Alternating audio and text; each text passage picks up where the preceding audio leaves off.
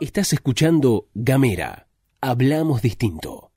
Hoy es martes 16 de marzo y están pasando cosas. El SUTEF y el gobierno pusieron el gancho. La vicegobernadora bardeó a dos ministras del gobierno que ella integra. Sale Lozardo y entra Martín Soria en el Ministerio de Justicia. Te contamos todo lo que sabemos sobre la segunda ola de coronavirus. Vos ponés la pava y nosotros las noticias. Luz Escarpati y Gastón Lodos presentan la agenda en 10 minutos. O menos. Esto es la pastilla de Gamera.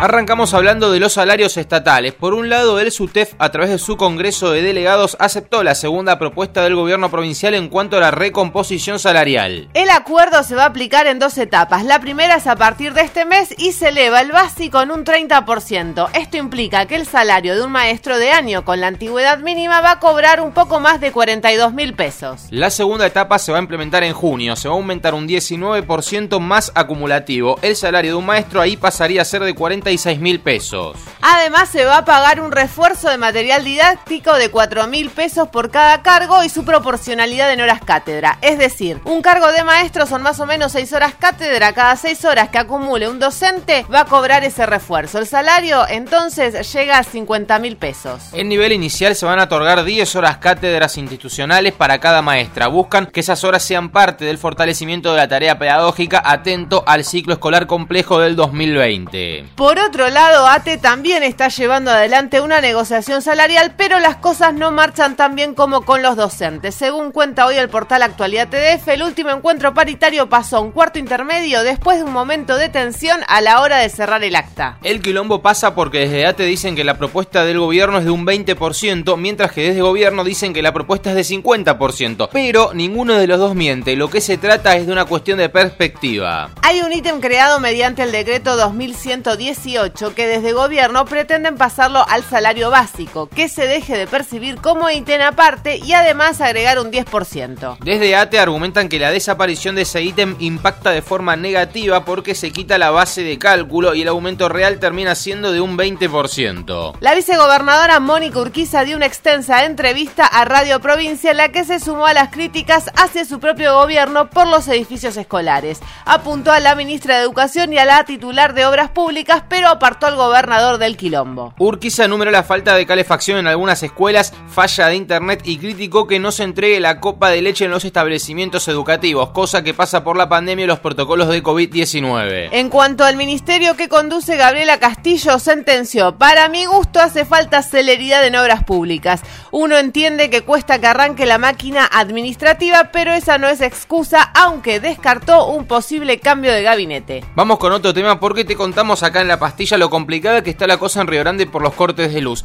Recordemos que desde la cooperativa eléctrica salieron a aclarar que uno de los generadores había salido de funcionamiento por lo que estaban con otras máquinas generando energía para la ciudad. Eso hizo que esas máquinas funcionen a tope sin que se les pueda hacer el mantenimiento necesario y esto derivó en reiterados cortes de luz en la ciudad industrial. Es por eso que Gustavo Melella, el gobernador, anunció que realizarán un salvataje financiero a la cooperativa eléctrica. Lo hizo en el marco de un encuentro con autoridades de la institución. No habló de montos, pero anticipó que los recursos serán los de los fondos obtenidos por la operatoria en dólares que se realizó durante 2017. Gamera es un medio multiplataforma pensado, para vos. Mandanos un mensaje de WhatsApp Al 549-2901-502990 Recibí nuestros contenidos en tu celular. y hablemos distinto.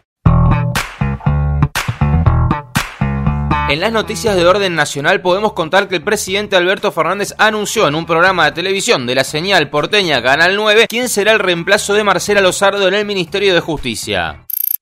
Pero hoy almorcé con, con Martín Soria, le hablé un poco cuáles son mis expectativas y él aceptó hacerse cargo. Así que, entonces va a ser el nombre. así que espero que él, sí, él tiene que igual tiene que tomarse el tiempo de renunciar como diputado, que le acepten la renuncia y todo eso, pero va a ser Martín Soria. Soria viene de una familia con historia política en Río Negro. Es diputado nacional y tiene fuerte presencia en el Poder Judicial. Fue, por ejemplo, quien denunció el mes pasado al presidente de la Cámara Federal de Casación Penal, Gustavo Hornos, por haber mantenido seis encuentros privados con el entonces presidente Mauricio Macri entre 2015 y 2018. Además, es uno de los denunciantes sobre lo que se llamó en su momento la mesa judicial que habría armado el gobierno de Macri cuando estuvo a cargo del Estado Nacional. Desde los medios de comunicación se presenta Soria como un cristinista duro y si bien es cierto que es un tipo muy cercano a CFK, el presidente expresó. Hace varios meses que vengo siguiendo lo que está haciendo. Es una persona que entiende bien lo que está sucediendo en la justicia hoy en día y que tiene una mirada muy semejante a la mía. Más allá de si es un hombre de CFK, de Alberto o de quien sea, que parece ser una discusión menor teniendo en cuenta que se trata de un gobierno de coalición, lo cierto es que hace unos días dijimos que se venían tiempos movidos en la disputa que viene dando el gobierno nacional con el Poder Judicial y la designación de Martín Soria pareciera confirmar esto. Por su parte, Marcela Lozardo ocupará el cargo de embajadora ante la UNESCO en París, posición que tuvo Pino Solanas hasta su fallecimiento en noviembre pasado a causa del coronavirus. Vamos a hablar de la pandemia de coronavirus que se está poniendo muy difícil en diferentes lugares del mundo y en ese contexto la ministra de Salud Carla Bisotti dio unas declaraciones que nos afloja un poco las piernas. ¿Qué dijo Bisotti? Que la segunda ola es una realidad.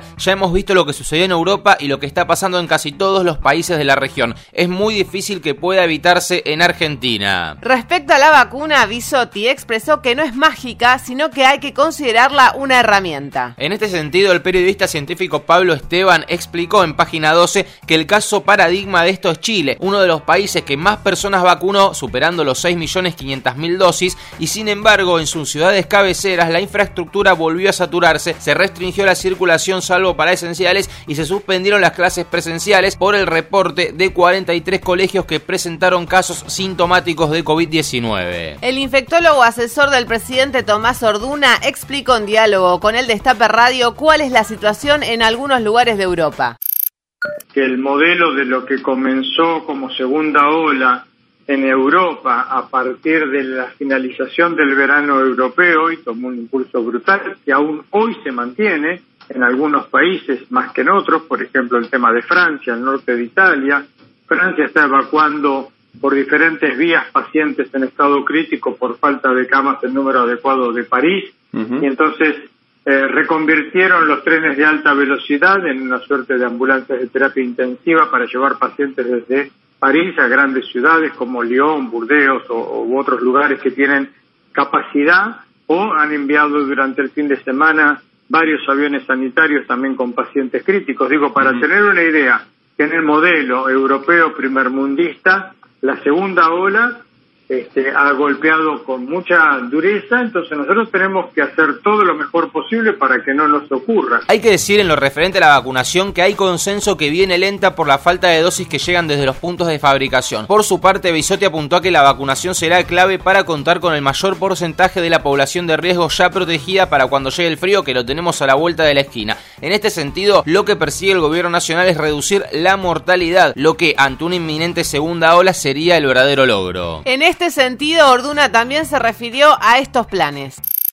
La primera cosa es seguir pensando como eh, usted decía, seguimos en pandemia, es decir, no sacarnos de la cabeza, independientemente del programa de vacunación y de una serie de variables que esto pueda traer con respecto a quizás llegar a, a fines del otoño, comienzo del invierno, con una buena parte de la población vulnerable vacunada y entonces nos cambie cualitativamente lo que pase con los pacientes, la pandemia continúa, va a haber muchas infecciones y nada dice que no tengamos una segunda ola otoño-invernal. El gran objetivo, no solo argentino, sino mundial, es lograr la inmunidad de rebaño contra el coronavirus y así, en teoría, dejaría de ser considerado una amenaza fuerte. Para eso, Orduna explicó que se necesitan 5 mil millones de vacunas aplicadas a nivel mundial. Nosotros nos pusimos a buscar cuánta gente se vacunó en todo el planeta y según nuestro mundo en datos, una base desarrollada por la Universidad de Oxford, a esta hora, a nivel mundial, fueron aplicadas 381 millones de vacunas vacunas, lo que significa el 1,10%. Para lograr la inmunidad de rebaño se necesita de mínima para empezar a hablar un 60% de la población vacunada. Así las cosas, entonces nos vamos, nos despedimos, te deseamos que tengas un gran, grandísimo día. ¡Chau!